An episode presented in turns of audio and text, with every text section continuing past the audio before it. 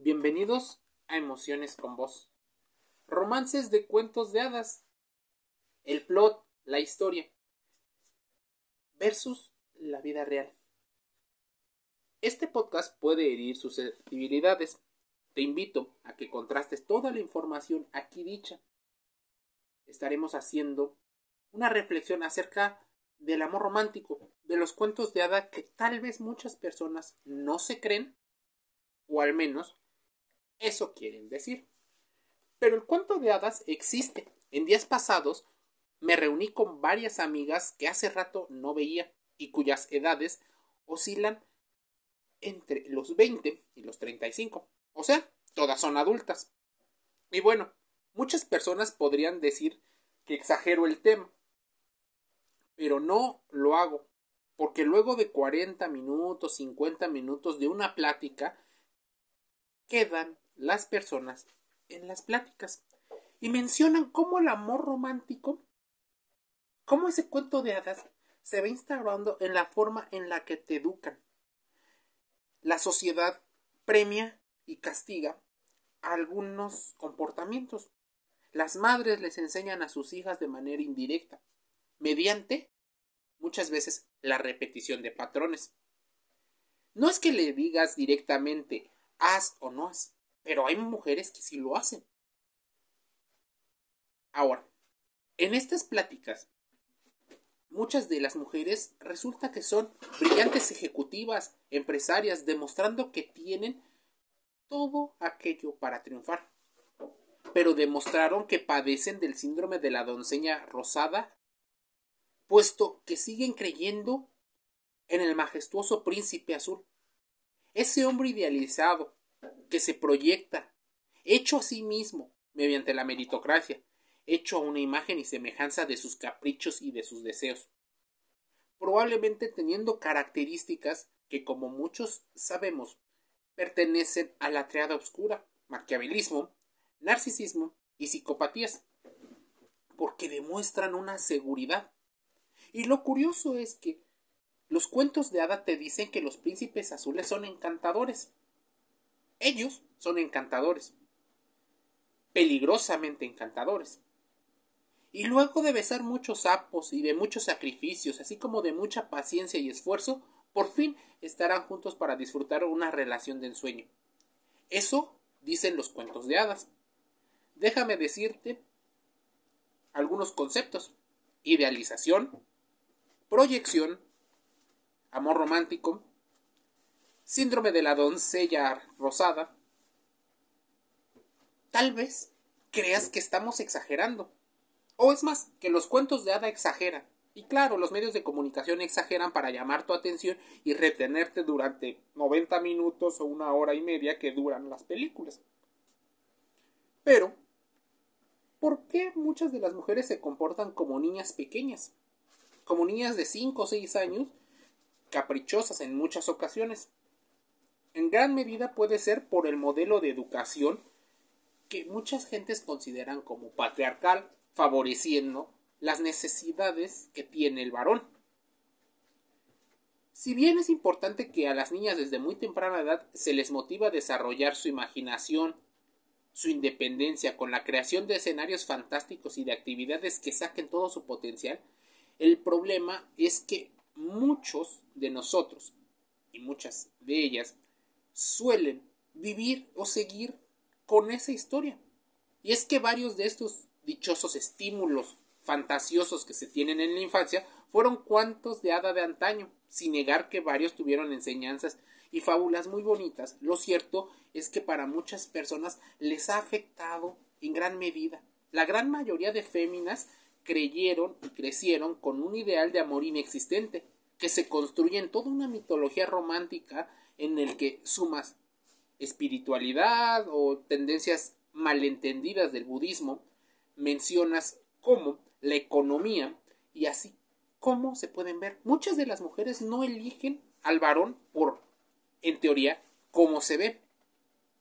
Pero déjame decirte que puede estar en una historia que es mentira. Pues en este amor ideal, el hombre no es el más guapo, porque para eso ellas son las más guapas. no quieren competencia por belleza, o al menos no todas. De hecho, la gran mayoría de las mujeres elige normalmente un hombre más feo, tal vez con la idea de que éste no las abandone. Tal vez estaremos hablando de teorías de apego y heridas de la infancia, en las cuales las mujeres son enseñadas a tener a un padre de personalidad narcisista que suele abandonarlas directa o indirectamente para conseguir los recursos de la casa. Se vuelven o desprotegidas o sobreprotegidas, así, polarizadamente. Entonces, muchas de ellas no se dan cuenta que empiezan a buscar estas situaciones en las cuales idealizas al padre faltante. Esto es una de las bases que alimenta el amor romántico y los cuentos de hada de los que te estoy hablando en este podcast. Al entrar al mundo de las relaciones de pareja, nos damos cuenta del duro golpe de la cotidianidad, con un entorno más agresivo de lo que habíamos imaginado, con seres que no son arquetipos y que no son planos, que tienen muchas aristas y complejidades. Pero eso se nos hace complejo porque estimulamos su imaginación, su creatividad, la sensibilidad de las mujeres. Pero pocas veces se premió el tema del razonamiento lógico, del pensamiento abstracto. Por eso me ha parecido interesante realizar varios ejercicios con las amigas que he platicado. Les he platicado acerca de cómo han vivido el amor, por qué son mujeres casadas, solteras, algunas aceptaron responder las preguntas y están en su derecho, algunas no lo hicieron.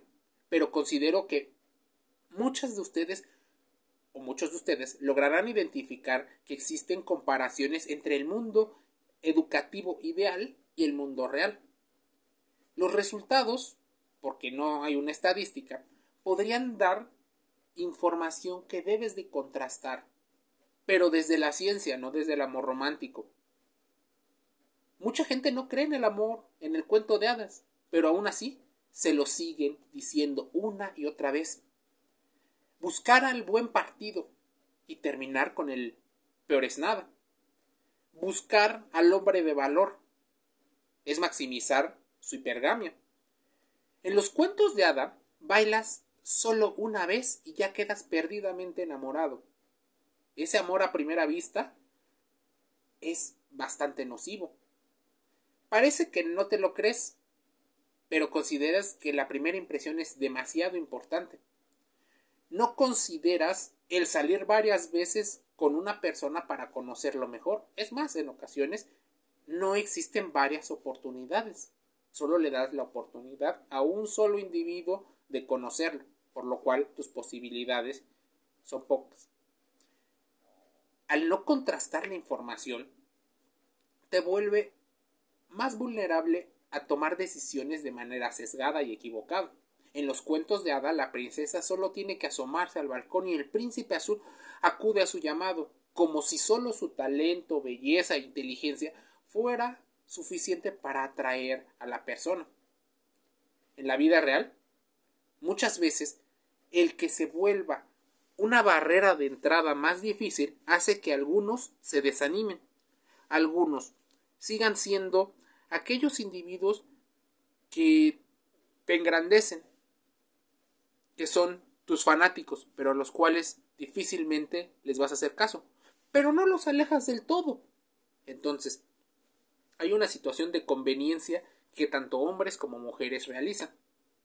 En los cuentos de hada, el romance es de principio a fin, con una gran intensidad, con un envío de cartas que huelen a esencia de lavanda y bordes que escarchan mucho de las copas que toman.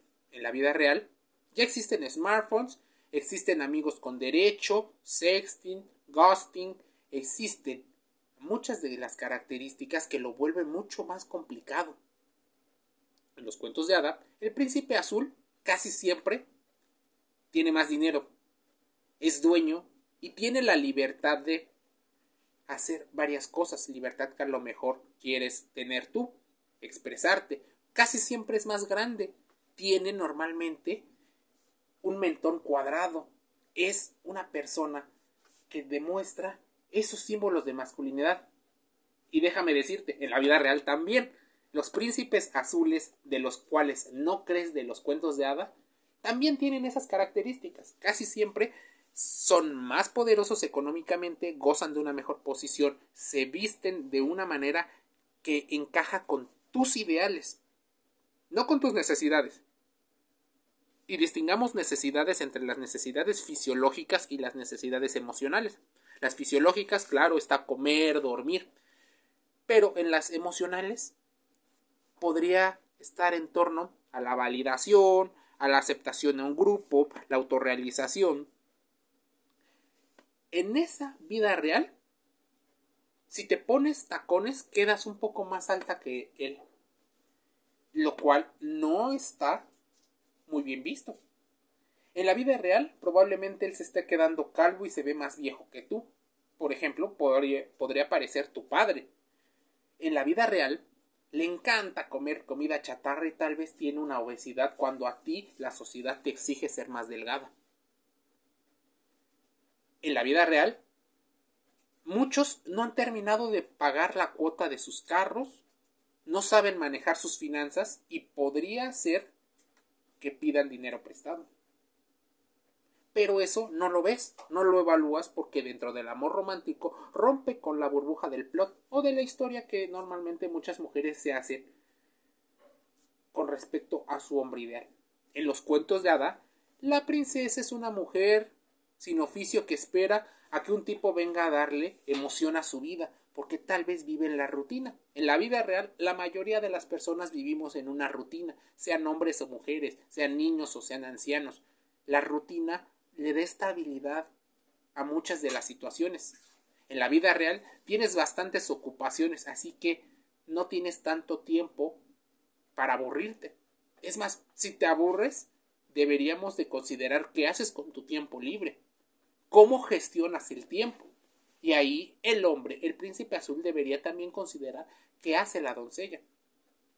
Aquí estamos hablando de la hipogamia, cómo normalmente en la vida real hombres más poderosos eligen a mujeres con menos estatus, más jóvenes y más bellas, para que se conviertan en las madres de sus hijos. O sea, ya las quieren bajo un principio de rol. Y antes quisieras poder descansar tranquila toda la noche como una bella durmiente. En la vida real, esos sueños se vuelven de seis horas se vuelven cansados porque hay que regresar a trabajar. La gran mayoría de las personas son empleadas. En los cuentos de hada se quedan en la etapa de conquista y de enamoramiento perpetuo, donde todo es sorprendente, extraordinario, perfecto y los canta los pajaritos cantan pío, pío, pío adornando esta música natural. En la vida real debes de entender que la ciencia explica que existen etapas. La primera, claro que es la etapa de atracción. Claro que existen todas estas características, porque cada quien quiere mostrar la mejor versión. Porque si mostraras la versión más honesta de ti, probablemente esa versión honesta no engancharía. Y así como te lo estoy diciendo, no engancharía a la persona que deseas. Porque si muestras inmediatamente que eres una persona grosera, claro, las personas no se quedarían contigo. O tal vez muy pocas, menos de las que probablemente tienes en un historial amoroso. No promovemos las listas. En la vida real, cuando empiezas a conocer a la persona te das cuenta de las cosas que tiene buenas. Pero algunas podrían no ser tan constantes, pero también te das cuenta de algunos procesos que son malos. Existe un proceso de aprendizaje y de aceptación, de entender y comprender a la persona. En los cuentos de hada, el príncipe azul te mira y ya te dan ganas de pedirle matrimonio. O que te pida matrimonio. En la vida real, el tipo no es tan emocionalmente disponible. A veces podría huirle al compromiso en la vida real puede haberte dejado en visto. Pero ¿por qué las mujeres en la vida real persiguen a los bad boys? A los chicos malos, a los rudos, probablemente a los feos, porque ellos son lo que la sociedad y la biología tienen como hombres. Aquellos individuos que se vuelven deseables para su transformación. Muchas mujeres en el amor romántico buscan transformar al hombre malo en bueno. Parecerá una estupidez lo que te estoy diciendo, pero muchas mujeres identificarán sus historias fallidas de amor con estas historias. Quise modificarlo. Me contó su historia, la historia del hombre, y esa fue fea, triste, dura.